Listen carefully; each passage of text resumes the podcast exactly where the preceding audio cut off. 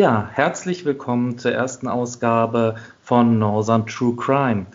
Vielen Dank für die vielen Hörer, die schon unseren Trailer gehört haben. Wir, das sind übrigens einmal Nicole. Hallo. Und ich, Chris. Wir würden uns jetzt hier an dieser Stelle auch gerne ein wenig vorstellen, aber da es für viele Leute wahrscheinlich ein wenig langweilig sein würde, verweise ich dazu gerne auf unsere Internetseite www.nt-crime.de, wo ihr unter der Kategorie über uns ein wenig über uns nachlesen könnt. Und wo, warum und weshalb wir diesen Podcast machen, das haben wir in unserem kurzen Kanaltrailer euch ja auch schon vorgestellt.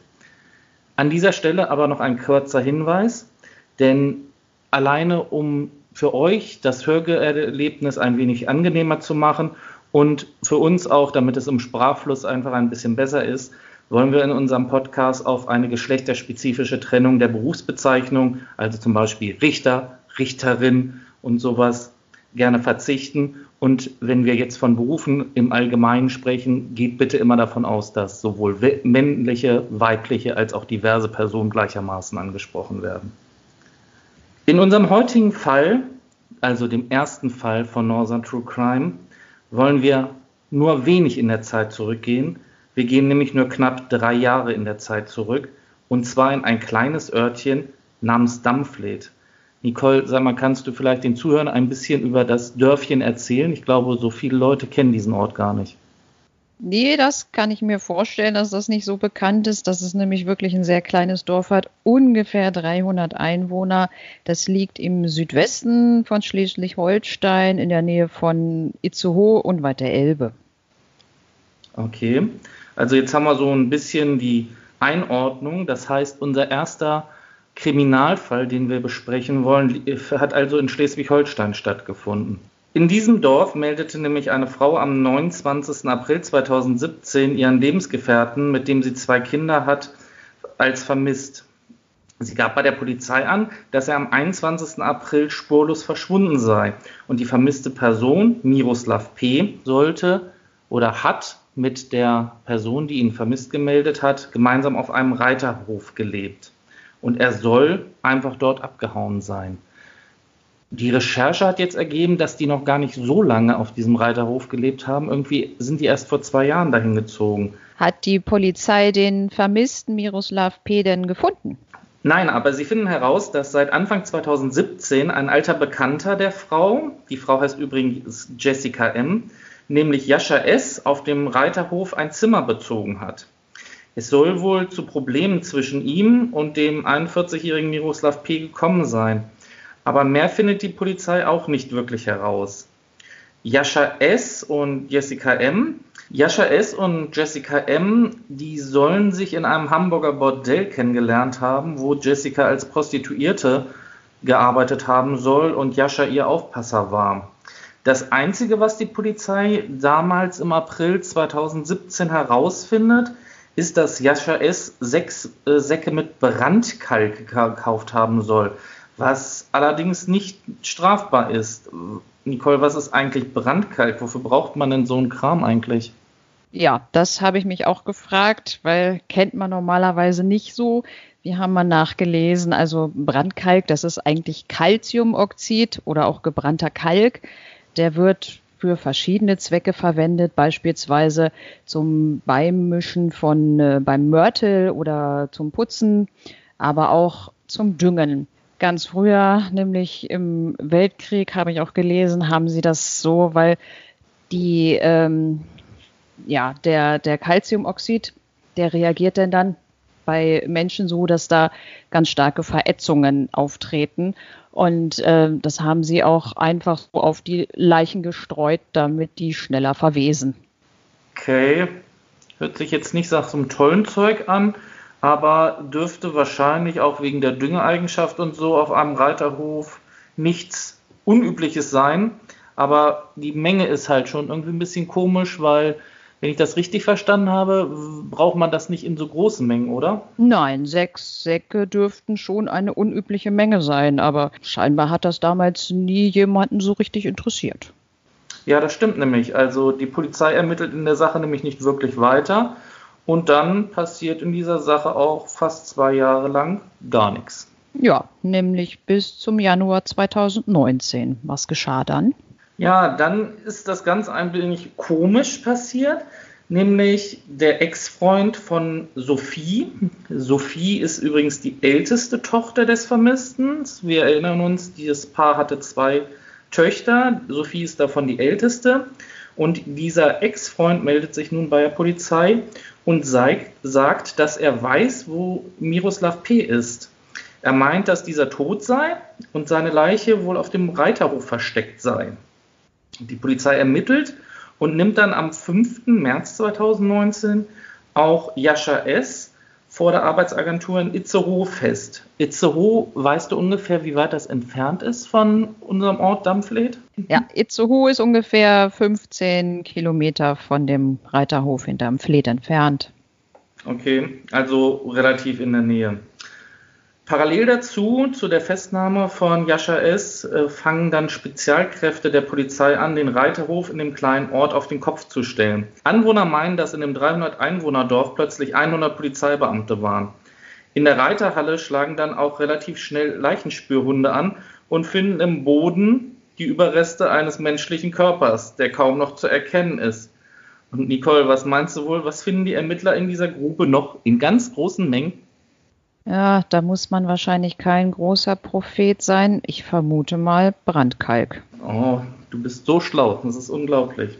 Ja, und ebenfalls finden sie den Schädel eines toten Menschen, inklusive Einschusslöchern und Patronen, sowie weiterer Munition und Waffenteilen. Bei der Durchsuchung des großen Reiterhofs finden die Polizeitaucher in einem Wassergraben weitere einbetonierte Leichenteile. Auch diese Leichenteile weisen Spuren von unserem bekannten Brandkalk auf. Jetzt ergeht auch ein Haftbefehl gegen Jessica M. Ja, und bei der rechtsmedizinischen Obduktion am 9.3.2019 wurde dann festgestellt, dass Miroslav mit einem Schuss horizontal in den Hinterkopf und mit einem weiteren zweiten oben mittig rechts vom Scheitel getötet wurde. Okay.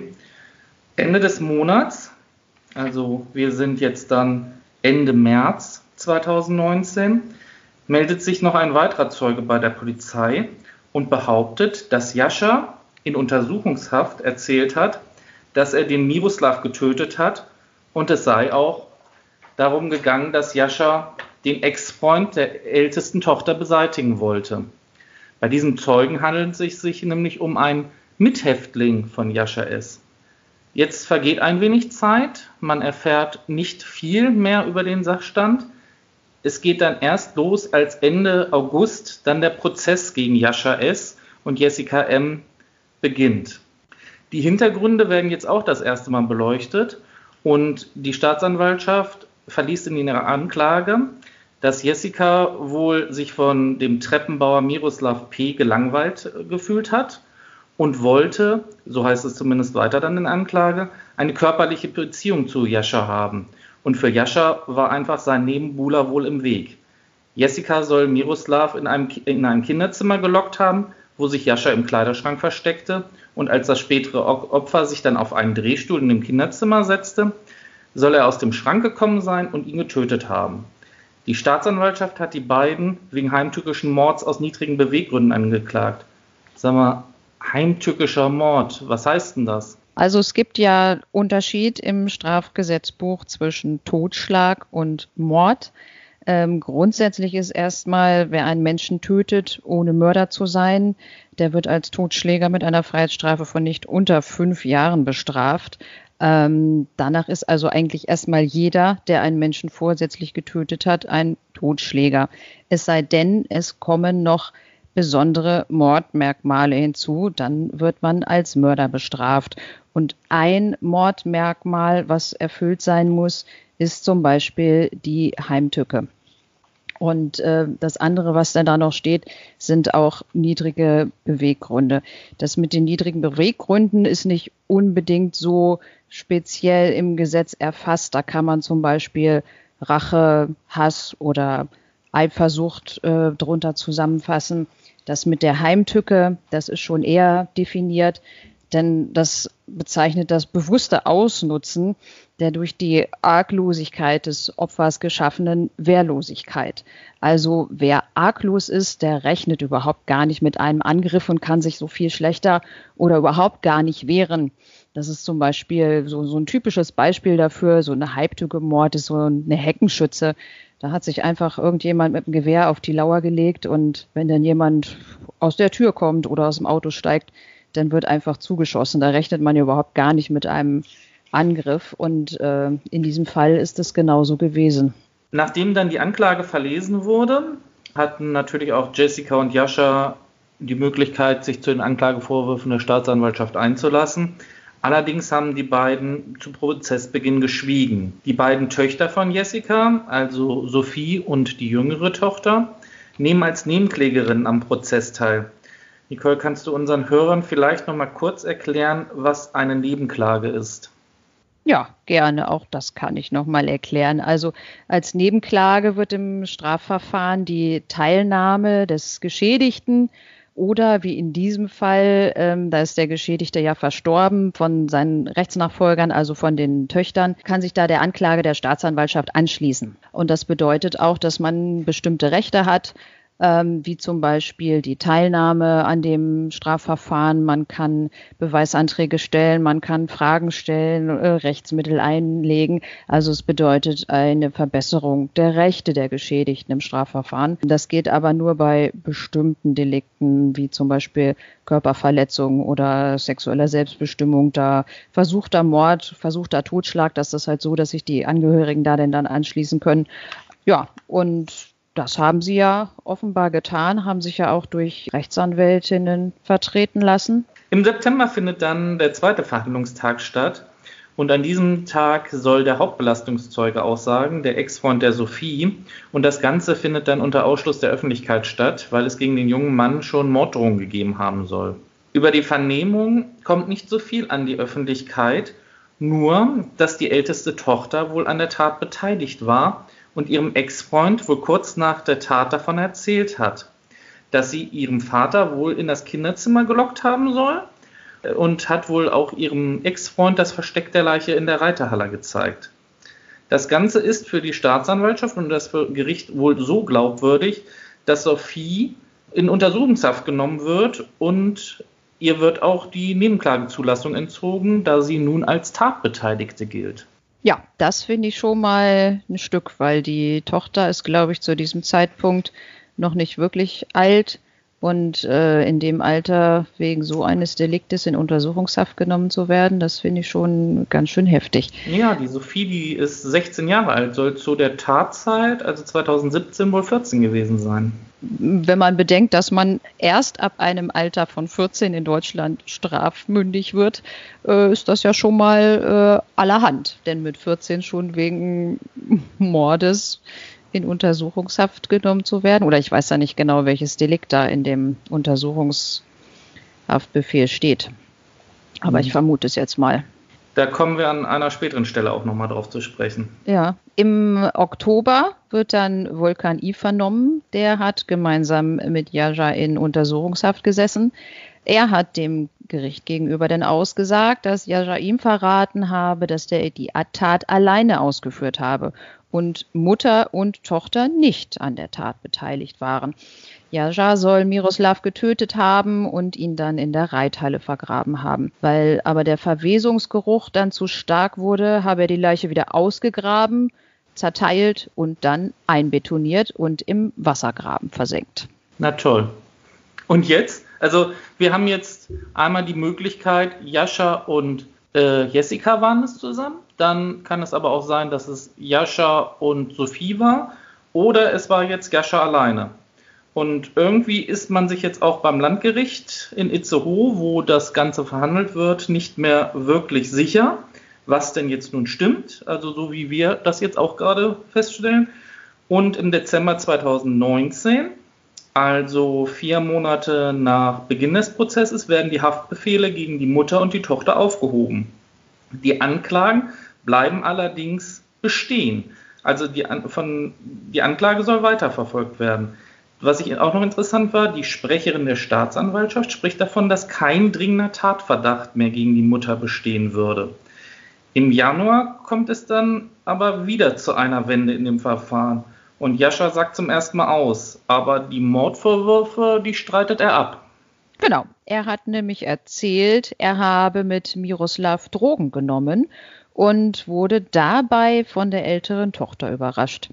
Ähm, das spätere Opfer sei dann durchgedreht und habe die beiden angegriffen. Weil Miroslav denn nach einer Pistole gegriffen habe, habe er ihn mit einem Schuss aus einem halbautomatischen Gewehr getötet. Jessica soll zu der Zeit unterwegs gewesen sein und nichts mitbekommen haben. Er habe die Leiche dann in der Reithalle vergraben und erst Monate später die Leiche zerteilt und Teile davon einbetoniert. Für mich klingt da irgendwie, also nur der letzte Teil mit dem Vergraben und Zerteilen irgendwie glaubwürdig. Also irgendwie klingen, sind da für mich noch so ein bisschen Zweifel an der Sache. Anfang Februar, also vor Anfang Februar, also vor knapp einem Monat jetzt, wurde dann die Beweisaufnahme in dem Verfahren geschlossen und es wurden die Plädoyers gehalten. Die Staatsanwaltschaft forderte für Jascha und Jessica jeweils lebenslange Haft wegen Mordes. Die Verteidigung von Jascha beantragte ihn wegen Totschlags zu verurteilen, wobei er aber vermindert schuldfähig gewesen sein soll aufgrund seines Drogenkonsums. Die Anwältin von Jessica beantragte einen Freispruch. Interessant ist hierbei auch, dass die Nebenklägervertreterin der jüngeren Tochter ebenfalls einen Freispruch für Jessica gefordert hat. Ja, am 11. April wurde dann das Urteil verkündet vom Landgericht Itzehoe. Wie ist das denn ausgegangen? Ja, das Landgericht in Itzehoe folgte den Ausführungen der Staatsanwaltschaft komplett und verurteilte sowohl Jessica M. und Jascha S. zu lebenslanger Haft wegen heimtückischen Mordes. Das bedeutet doch jetzt, dass die beiden nach 15 Jahren aber wieder auf freien Fuß kommen, oder? Weil lebenslang, das ist ja nur 15 Jahre. Also erst einmal ist das Urteil noch nicht rechtskräftig. Darauf muss mal gewartet werden. Und dann, weil, falls das so sein sollte, dass sie rechtskräftig verurteilt werden zu lebenslanger Haft, dann bedeutet das nicht automatisch, dass sie nach 15 Jahren wieder freikommen. Ähm, Im deutschen Strafrecht ist das so, dass unter einer lebenslangen Freiheitsstrafe man erstmal einen Freiheitsentzug auf unbestimmte Zeit versteht. Ähm, es kann sein, dass nach frühestens 15 Jahren die Strafe zur Bewährung ausgesetzt wird. In diesem Fall wird er nochmal eine fünfjährige Bewährungszeit an sich anschließen.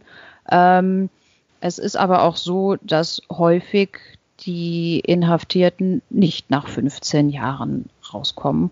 Ähm, ganz besonders ist das nicht der Fall, wenn zum Beispiel, ich weiß nicht, ob das in diesem Fall jetzt war, ähm, auf eine besondere Schwere der Schuld erkannt wird, dann ist das so, dass die Strafvollstreckungskammer ähm, normalerweise nach ungefähr 13 Jahren festlegt, wie viele Jahre zusätzlich zu der Mindesthaftdauer von 15 Jahren noch verbüßt werden müssen.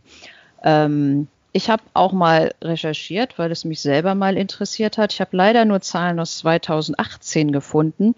Was meinst du, wie viele Personen haben im Jahr 2018 eine lebenslange Freiheitsstrafe abgesessen oder gerade aktuell im Vollzug oh, in Deutschland?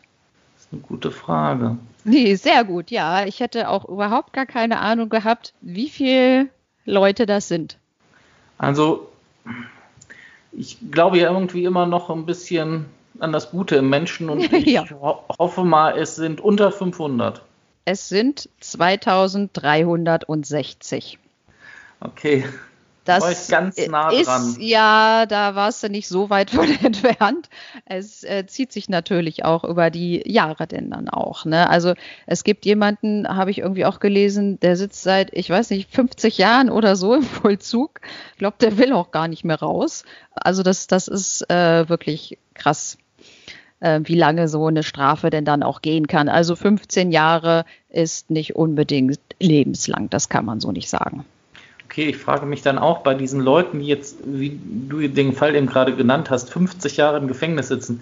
Ich glaube, die würden auch in der heutigen Welt, meinst du, die würden da wirklich noch zurechtkommen? Ich weiß nicht, ob man da, wahrscheinlich will man da auch gar nicht mehr raus. Also wenn man sich jetzt überlegt, die haben ja vielleicht zwischendurch schon mal äh, vielleicht äh, so Freigang gehabt oder so, aber wenn man sich jetzt vorstellt, äh, man hat hier alles 50 Jahre nicht mehr miterlebt, äh, das ist ein halbes Jahrhundert, das ist Wahnsinn. Wir beide sind ja noch nicht mal so alt. und was damals alles war und was heute alles war, also da hat sich ja so viel geändert, gerade auch hier mit Internet und wahrscheinlich würde man in seinem Leben hier überhaupt gar nicht mehr klarkommen. Diese ganze ja. Technik hier. Das stimmt, das stimmt. Ja, das war auf jeden Fall super interessant. Vielen Dank, dass du uns da auch mal aufgeklärt hast, dass ähm, lebenslang nicht automatisch heißt, dass man nach 15 Jahren dann auch wieder rauskommt.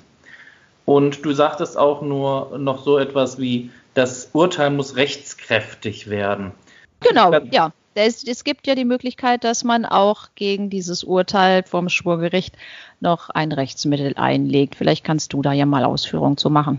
Ja, das kann ich gerne machen. Gegen ein Urteil vom Schwurgericht, so heißt es, es heißt ja immer Schwurgericht, aber im Endeffekt ist es ein, das Schwurgericht auch nur eine Strafkammer, die beim Landgericht ansässig ist.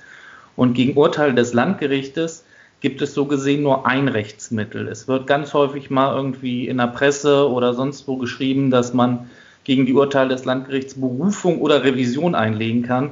Das ist so nicht ganz richtig, sondern gegen Urteil des Landgerichtes ist in Strafsachen nur die Revision zulässig. Gegen Urteile des Amtsgerichtes, also wo ich sage mal in Anführungsstrichen kleinere Delikte verhandelt werden, da kann man Berufung und Revision einlegen aber gegen Urteile des Landgerichtes, also hier auch gegen das Urteil des Schwurgerichtes, ist nur die Revision nach 333 der Strafprozessordnung zulässig.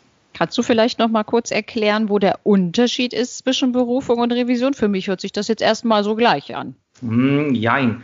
Also bei einer Berufung ist es so, dass es eine komplett neue Tatsacheninstanz gibt. Das heißt, in dem Fall, wenn gegen ein Urteil des Amtsgerichts eine Berufung eingelegt wird, entscheidet das Landgericht in einer komplett neuen Tatsacheninstanz. Das heißt, Sie hören neue, nochmal die kompletten Zeugen. Sie haben die Möglichkeit, nochmal komplette Sachverständigengutachten einzuholen, gegebenenfalls Ortstermine zu machen. Und das gibt es in der Revisionsinstanz nicht mehr. In der Revisionsinstanz wird halt nicht mehr über die Tatsachen gesprochen, sondern der Bundesgerichtshof, der dann für die Revision auch gegen Urteile des Landgerichts dann zuständig ist, entscheidet nur darüber, ob in dem Verfahren irgendwelche Rechtsfehler gemacht worden sind. Also das heißt, wurde vielleicht irgendjemandem etwas, die Anklage nicht richtig zugestellt oder wurde ein Zeuge nicht richtig vernommen. All solche Sachen, die absoluten Revisionsgründe, die finden sich auch im Gesetz, die findet man in dem Paragraph 338 und in 337 gibt es noch weitere Revisionsgründe, ich möchte euch jetzt nicht mit den einzelnen Revisionsgründen langweilen, aber wenn ihr da mal nachschauen wollt, schaut einfach mal ins Gesetz 337, 338 der Strafprozessordnung. Ja, das war ja sehr ausführlich und interessant. Ich glaube, da wissen jetzt einige ein bisschen besser Bescheid. Aber es muss natürlich abgewartet werden, wenn jetzt die Revision zum Bundesgerichtshof geht, was denn aus dem Urteil wird. Das kann noch mal eine Weile dauern. Wir haben ja gesagt, wir würden denn dann später noch mal berichten, wie der Bundesgerichtshof entschieden hat. Es kann ja zum Beispiel auch sein, was häufiger auch vorkommt, dass der Bundesgerichtshof sagt, dass das Landgericht Itzehoe tatsächlich Rechtsfehler begangen hat und nochmal neu verhandelt werden muss, weil das Urteil denn dann halt aufgehoben wurde. Genau, du sagst es gerade schon. Ähm, nämlich die Anwälte von Jessica und von Joscha haben nämlich besagte Revision gegen das Urteil eingelegt. Und deswegen, ich bin jetzt gespannt, wie der Bundesgerichtshof entscheidet, ob da Rechtsfehler gemacht worden sind. Wenn der Bundesgerichtshof dazu kommt, ja, da sind Rechtsfehler gemacht worden, dann wird meistens das Urteil wieder zurück an das Gericht entschieden, äh, Gericht verwiesen, aber dort dann an eine andere Kammer, die dann das Verfahren nochmal komplett aufrollen müssen. Und da bin ich mal gespannt, wie der Bundesgerichtshof entscheidet. Aber wir sind noch nicht ganz am Ende mit diesem Verfahren. Es ist nämlich ja auch noch mit der Sophie. Sie war bei der Tat 14 Jahre alt und einen Tag nachdem das Urteil am 11. Februar gegen ihre Mutter und den neuen Lebensgefährten verkündet worden ist, wurde das Verfahren gegen sie dann begonnen. Die Anklage wurde verlesen und es wird vor der Jugendkammer verhandelt werden. Und in der dortigen Anklage heißt es, dass es sogar zwei Zeugen geben soll, denen sie erzählt hat, dass sie den, ihren Vater in das Zimmer gelockt hat, wo Jascha auf ihn gewartet hat und ihn dann hinterher erschossen haben soll. Ja, da bin ich auch mal sehr gespannt drauf, was so in dem Verfahren rauskommt. Es ist nämlich so, dass Verfahren gegen Jugendliche vor der Jugendkammer auch nicht öffentlich sind. Das heißt, wir haben da noch keinerlei Informationen großartig darüber bekommen aus den Medien, ähm, was da so passiert ist in dem Verfahren. Da wird mit einem Ende, glaube ich, gegen Ende März gerechnet. Hm, also ich habe jetzt gesehen, dass es sich sogar bis Ende April hinziehen soll. Oh ja, aber es wird auch interessant sein. Wir werden euch hier in unserem Podcast auch darüber auf dem Laufenden halten, wie es jetzt in den beiden Verfahren, muss es tatsächlich sein, weitergeht. Ja, ist, da ist ja noch gar nichts weiter abgeschlossen, ne? Da ist noch gar nichts abgeschlossen. Ähm, wir wollten euch damit mit dieser ersten Folge aber auch mal zeigen, dass es sich auch wirklich lohnt, über Fälle, die noch nicht komplett abgeschlossen sind, zu sprechen, weil es gibt viele rechtliche Sachen und viele Hintergründe, die man sehr gut noch analysieren kann, jetzt an einem Verfahren, was noch nicht beendet ist und was auch noch nicht so ewig in der Vergangenheit zurückliegt. Nicole, zum Abschluss deine Meinung. Was ist dein persönlicher Eindruck von diesem Fall? Was schätzt du, was ist wohl wirklich im April 2017 auf dem Reiterhof in Dampflee passiert? Ja, das ist wirklich eine gute Frage. Ich habe mir da auch schon viele Gedanken drüber gemacht, aber es ist so, dass ja die, die wirkliche Wahrheit wissen wahrscheinlich nur zwei oder drei Leute. Ich habe mir auch mal so versucht, das vorzustellen, wenn, wenn ich jetzt anstelle von der Jessica vielleicht mir überlegt habe, ja, ich will irgendwie meinen Ex loswerden, da wäre das Letzte, was mir einfallen würde, da meine Tochter irgendwie zu involvieren. Also das finde ich absolut krass, den Gedanken dass die mit 14 Jahren da eventuell an einem Mord beteiligt war. Und ansonsten, ich, wie gesagt, ich kann da irgendwie, ich bin da mir so selber irgendwie so uneins, was da wirklich passiert sein soll. Was meinst du denn, was da nun tatsächlich geschehen ist?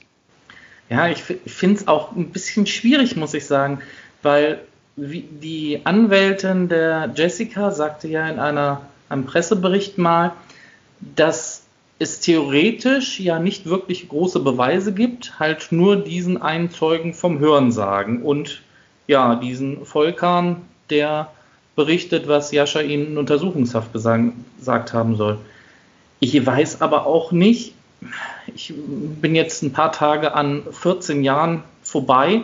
Ich ja. weiß nicht, ob man jetzt mit sowas irgendwie prahlen will dass man sowas seinem Freund erzählt, nur aus Jux und Dollerei, weiß ich nicht. Ich kann es nicht genau sagen, was da passiert ist. Tatsache ist, Miroslav P. ist definitiv tot und irgendjemand hat ihn umgebracht. Ja, das, so viel steht fest, das äh, denke ich mal auch, äh, dass das auf jeden Fall auch dort auf dem Reiterhof geschehen ist. Wer sonst hätte da anders ein Motiv? Also da kann ich auch, denke ich mal, äh, würde, würde mir nichts anderes einfallen, was da sonst noch passiert sein sollte, dass denn jemand ihn, also dass jemand Fremdes ihn noch umbringt. Ich vermute schon mal, dass das einer von ein, zwei oder drei Leute von denen gewesen sind, die da jetzt vor Gericht stehen oder standen. Also Jascha ähm, S. hat es ja zugegeben, dass er ihn getötet hat. Also das können wir wahrscheinlich festhalten, dass Jascha daran beteiligt war an diesem Mord. Die Frage ist natürlich, ähm, war es Mord? War es Totschlag? War es vielleicht sogar Notwehr? Obwohl das ja noch nicht mal wirklich ja, im Plädoyer der Verteidigerin vorgetragen worden ist. Die hatte ja auf Totschlag plädiert. Es bleibt spannend. Also wie gesagt, mich würde echt interessieren, was passiert, wenn der BGH dieses Urteil aufhebt, wie eine andere Kammer darüber entscheiden würde. Ja, wir haben ja auch schon mal ein Interesse daran, das Urteil zu lesen. Das wird ja auch häufig dann hinterher noch von den Gerichten in anonymisierter Form rausgegeben, aber zurzeit haben wir da noch keine schriftlichen Urteilsgründe vorliegen, so dass man vielleicht auch noch mal ein bisschen besser nachvollziehen kann, was die Kammer denn angenommen hat, wie das Ganze da abgelaufen ist. Und das können wir auch später vielleicht noch mal nachreichen. Ja, also wie gesagt, ihr hört schon, die erste Folge wird uns über die weiteren Folgen schon weiterhin noch auf Trab halten. Wir werden immer wieder mal auf unsere ja, erste Folge zurückkommen. Und Ich finde, das war ein interessanter Fall aus Schleswig-Holstein. Kannst du vielleicht schon sagen, wohin die Reise in unserer zweiten Folge gehen wird? Soll ich das verraten? Du kannst ja zumindest mal das Bundesland anteasen. Niedersachsen. Niedersachsen. Der Norden von Niedersachsen, beziehungsweise Nord. Nord Nordwesten. Ja. Der Nordwesten von Niedersachsen. Na, das hört sich doch schon mal spannend an. Ja, an dieser Stelle möchte ich mich auf jeden Fall erstmal bei allen bedanken, die auf jeden Fall schon mal unseren Trailer gehört haben, als wir gesehen haben, wie viele Leute sich diesen Trailer schon angehört haben, obwohl wir bisher noch keinerlei Werbung groß für unseren Podcast gemacht haben, waren wir schon überwältigt aufgrund der Vorschusslorbeeren, die wir jetzt bekommen haben. Und deswegen erstmal ein schönes Dankeschön daran an alle, die den Trailer schon gehört haben. Auch ein großes Dankeschön an alle, die jetzt unsere erste Folge gehört haben. Und ich würde gerne euch alle dazu einladen, uns auf Instagram zu folgen. Dort findet ihr uns dann unter nt.crime. Oder wie am Anfang der Folge schon gesagt haben, besucht uns gerne im Internet auf www.nt-crime.de. Und ja, Ja, wir Das- würden uns auch über ein Feedback freuen. Genau. Feedback dafür, wenn ihr Fragen, Anregungen oder ähnliches habt. Danke für den Hinweis nochmal, Nicole. Fragen, Hinweise oder vielleicht könnt ihr was über den aktuellen Fall auch äh, sagen, was uns noch weiterbringt. Schreibt uns dazu an feedback at nt-crime.de. Da könnt ihr Lob, Kritik, alles Mögliche hinterlassen. Das erreicht uns und wir freuen uns natürlich, wenn ihr euch alle rege an unserem Podcast beteiligt. Ja, und dann bleibt mir nur, euch noch einen schönen guten Abend, guten Mittag, guten Nacht zu wünschen, wann auch immer. Stimmt, man weiß ja auch gar nicht, wann die Leute das überhaupt hören. Genau. Das ist ja unser erster Podcast. Wir sitzen hier abends, aber könnte ja auch sein, dass die Leute das morgens beim Frühstück hören. Ne? Habe ich gerade so drüber nachgedacht. Hm. Jo. Ja, nebenbei die Cornflakes-Packung aufhaben und dann schön erstmal über Mord und Totschlag reden. Einbetonierte Leichen, jawohl. Wunderbar. Alles klar, dann hören wir uns in der zweiten Folge wieder. Tschüssi.